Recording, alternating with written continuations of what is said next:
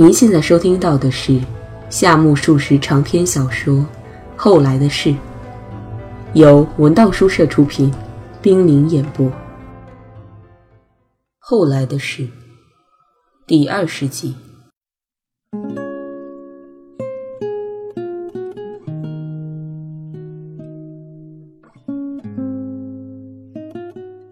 戴柱从怀里取出表，看看时间。父亲的来客老是不走，天气又转阴了。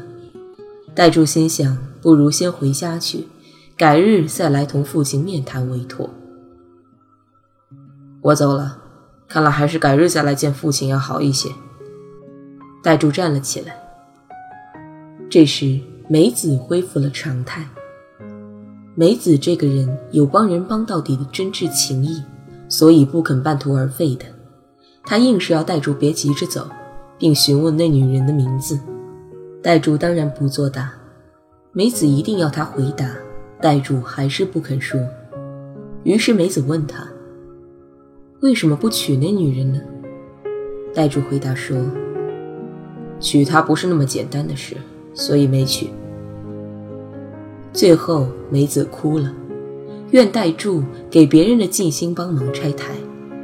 责怪他为什么不一开始就把事情摊开来，随即又不胜同情起来，说戴柱真是可怜。但是戴柱始终没有提及有关三千代的任何情况。梅子终于认输了，在戴柱告辞回去的时候，梅子问道：“那么，还是由你直接去同父亲面谈吧。在这之前，我还是保持沉默为好。”你说对吗？戴柱自己也不知道，究竟是请嫂子保持沉默为好呢，还是请嫂子先去通一下气为好？是啊，戴柱犹豫了一会儿。反正我要来当面拒绝这门亲事的。他说着，看看嫂子的脸。那么我就看情况办吧。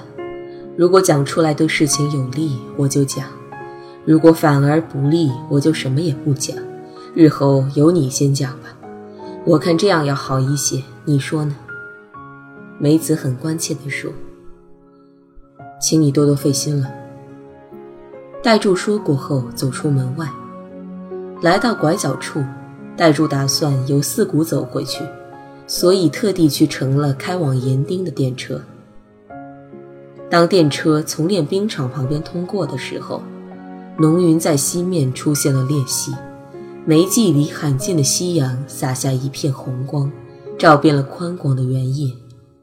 阳光也照到向前驶去的车轮上，车轮每转一周就发出钢花似的亮光。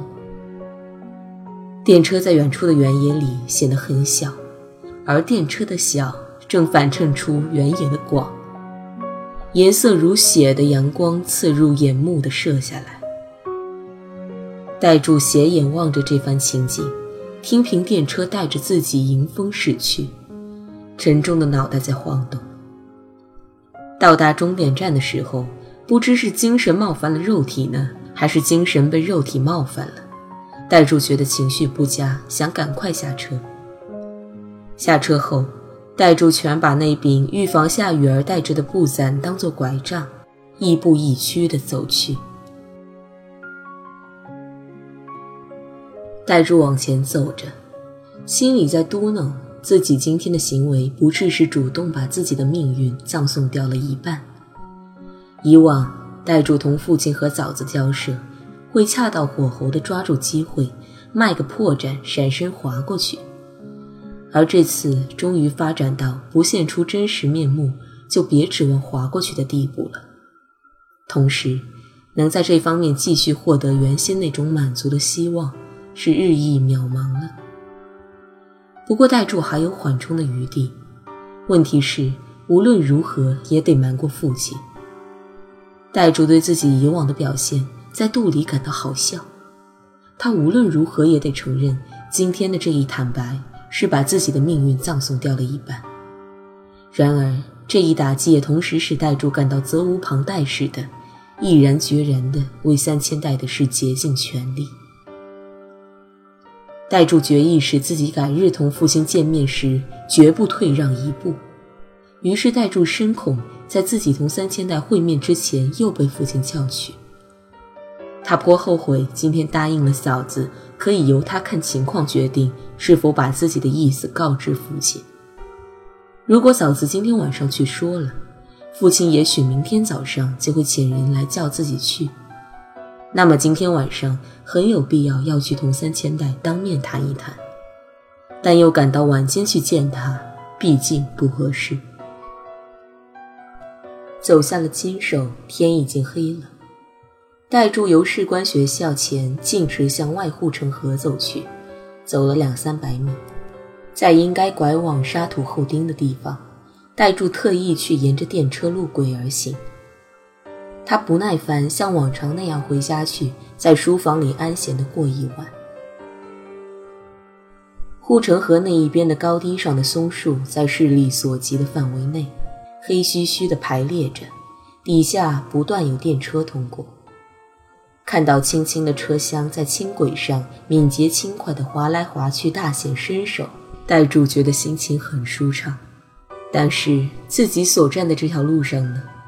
外护城河线上的车子来往如梭，噪音比平时更厉害，很不舒服。来到牛圩见富时，看到远处的小石川的树林里有数点灯光。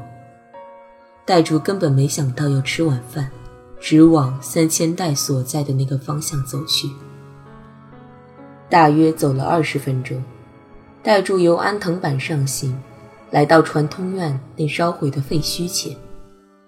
高大的树木从左右两边劈盖下来，戴柱由树木间穿过，向左来到平冈家的门前。只见板墙的缝隙里照例有灯光露出来，戴柱把身子靠近板墙，凝神朝墙里窥视了一会儿。屋内没有一点声音，静极了。戴柱潜入大门，想在格子门外开口叫叫看。这时，只听得近廊五处发出一记拍打腿部的声音，随即像是有人站起来朝里屋走去了。不一会儿，传来了说话声，虽说听不真切在说什么，但嗓音无疑是平冈和三千代的。讲话声不一会儿就停止了，接着有脚步声重新走进廊屋，随即是一屁股坐下来的声音。听上去仿佛一伸手就能触到其人似的。戴柱见状，便从板墙旁后退，并且朝着同来时相反的方向走去。过了一会儿，戴柱简直不知道自己是怎么走的，到底在哪里走。脑海里光是翻来覆去的翻阅着方才看到的景象。这种情况略有改观时。戴柱转而对自己的所作所为感到一种难以名状的可耻，为自己何以会有那种仿佛被吓退了似的低劣的表现而感到诧异。戴柱站在漆黑的小路上，窃喜世界今晚仍在夜色的控制之下，而在梅雨造成的沉滞的空气中，戴柱越走越感到沉闷，简直要窒息了。登上神乐坂的时候，戴柱顿觉有些眼冒金星，周围有无数的人和无数的光亮劈头盖脑地袭向他，于是拔腿由镐殿往上跑。踏进家门，门也照例是一脸心不在焉的样子，问道：“时间很晚了，您已经吃过饭了吧？”戴柱不想吃饭，便表示不用弄饭了。他像是把门也赶出书房似的，让门也退出去了。但是还不到两三分钟，他又击掌召唤门也进来。老家没请人来过吗？没有。好，行了。戴柱没有别的话了。门也有点意犹未尽的样子，站在门口说：“这是怎么啦，先生？不是回老家去的吗？”你怎么知道？戴柱的脸色有些难堪。哦，这是先生出门时这么说的呀。戴柱觉得同门野交谈真够麻烦的，说道：“我是去了，嗯，老家没人来就好，不是吗？”门野颇不得要领，脱口说了句：“哦，是吗？”便出去了。戴珠知道自己的这事儿是父亲最感焦躁的事情，在父亲的所有事情中，这是首当其冲的。所以，唯恐自己折回后，父亲立即遣人来召唤，于是想问问清楚。戴柱见门野已退回仆人房间去了，自己也拿定了主意，明天无论如何也得同三千代见面。当晚，戴柱躺在床上，思索着怎样去同三千代会面。如果命车夫拿了信，需叫三千代来这儿的话。他来是会来的，但是自己今天既然已同嫂子有过那样的谈话，那么说不定哥哥或嫂子明天就会突然大驾光临。如果上平刚家去同三千代见面的话，对戴柱来说又是一种苦痛的事。思来想去，戴柱觉得只好到一个既同自己无涉，也同三千代无关的地方去会面。舍此以外，别无办法。夜半时分起，大雨如注，雨声哗哗笼罩了房子，那吊着的蚊帐反向天上的一点寒意。戴柱在这雨声中等待天明。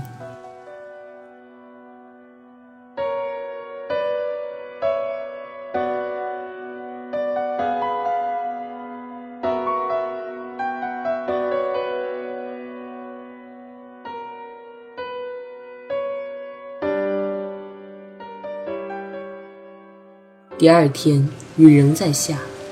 戴柱站在湿淋淋的廊屋上，眼望着昏暗的天空，心中把昨晚的计划又做了变动。戴柱觉得把三千代叫出来到普通的酒馆里去会谈，这是很扫兴的。本想万不得已就头顶苍穹，露天交谈，但是碰到这种天气当然是不行的。不过戴柱完全否定了到平冈家中去的方案。那么，只好把三千代带到家中来，不会有别的办法了。虽说门野这个人有点碍事，但是可以使谈话声不传进仆人房间去的。戴柱茫然地对着雨天出神，一直望到临近中午的时候。午饭后，戴柱马上披上防雨的橡胶斗篷，走出了大门。他在雨中走到神乐板下。给青山的老家挂电话，说自己明天上老家去。戴柱这是在先发制人。嫂子来接电话了，说：“你上次讲的情况啊，我还没告诉过父亲，所以你再好好考虑一下怎么样？”戴柱正在表示谢意的时候，铃声响了，电话切断。接着，戴柱往平冈所在的那家报社挂电话。想知道平冈是否上班了。当戴柱获悉平冈在报社后，又迎着雨往坡上走去。他跨进花铺，买了很多大朵的白色百合花，提着这些花儿回到家中，把淋湿的花儿分插到两只花瓶里，又把剩下的剪短花茎悉数丢进上次那只已放好水的盆子里。这时。戴柱坐到桌旁，给三千代写信，句子非常简短，只说：“急欲面谈一次，请速来。”戴柱击了下手掌，招呼门野进来。门野哼着鼻子出现了，他一边伸手接信，一边说道：“哦，这里真是香极了。要叫一辆车子把人接来。”戴柱叮嘱了一句。门野冒着雨。到人力车的停车场去了。戴柱注视着百合花，使自己的全身都沉浸在充溢着整个房间的芳香中。他在嗅觉的刺激下，眼前分明浮现出三千代的过去来了。戴柱感到自己昔日的身影，仿佛烟雾似的萦绕着这个过去，无法分割开来。过了一会儿，戴柱在心里喊道。我今天才算是回到自然的过去了呀。今天能说出这话，戴柱觉得全身都沉浸在多年不曾有过的慰藉中了。戴柱又想，自己为什么不能早点回到这自然中去呢？为什么一开始就同这自然相对抗呢？戴柱在雨中，在百合花香中，在重现的昔日情景中，找到了纯真无邪的和平的生命。这生命的里里外外不存在欲念，不存在得失，不存在压抑自身的道德成见。这生命像行云流水那样自由自在，一切都是幸福的，所以一切都是美好的。没一会儿，戴柱从幻梦中醒过来了。这时，跟着那一瞬间的幸福而产生的永远的苦痛。顿时涌到了戴珠的脑海里。戴珠的嘴唇失去了血色，他漠然地望着自身和自己的手，觉得指甲底下的血流好像在颤抖不已。戴珠起身走到百合花的旁边，嘴唇差点没碰到花瓣，嗅着浓郁的花香，连眼睛都感到眩晕了。戴珠把嘴唇贴近这一朵朵的花移动，吞噬着甘美的花香，以致真想就此晕倒在房间里。过了一会儿，戴珠抱着双臂在书房和起居室之间踱着步子，他始终感到心脏在胸腔里跳动。戴珠不时在椅角和桌前停下来，然后又起步走。他心里的动摇。使他无法在某一个地方停很长的时间。与此同时，他为了思索问题，又不得不在随便什么地方停上一停。时间在渐渐的消逝，戴柱不断的望望座钟上的指针，又像窥视什么似的，由檐下望望室外的雨。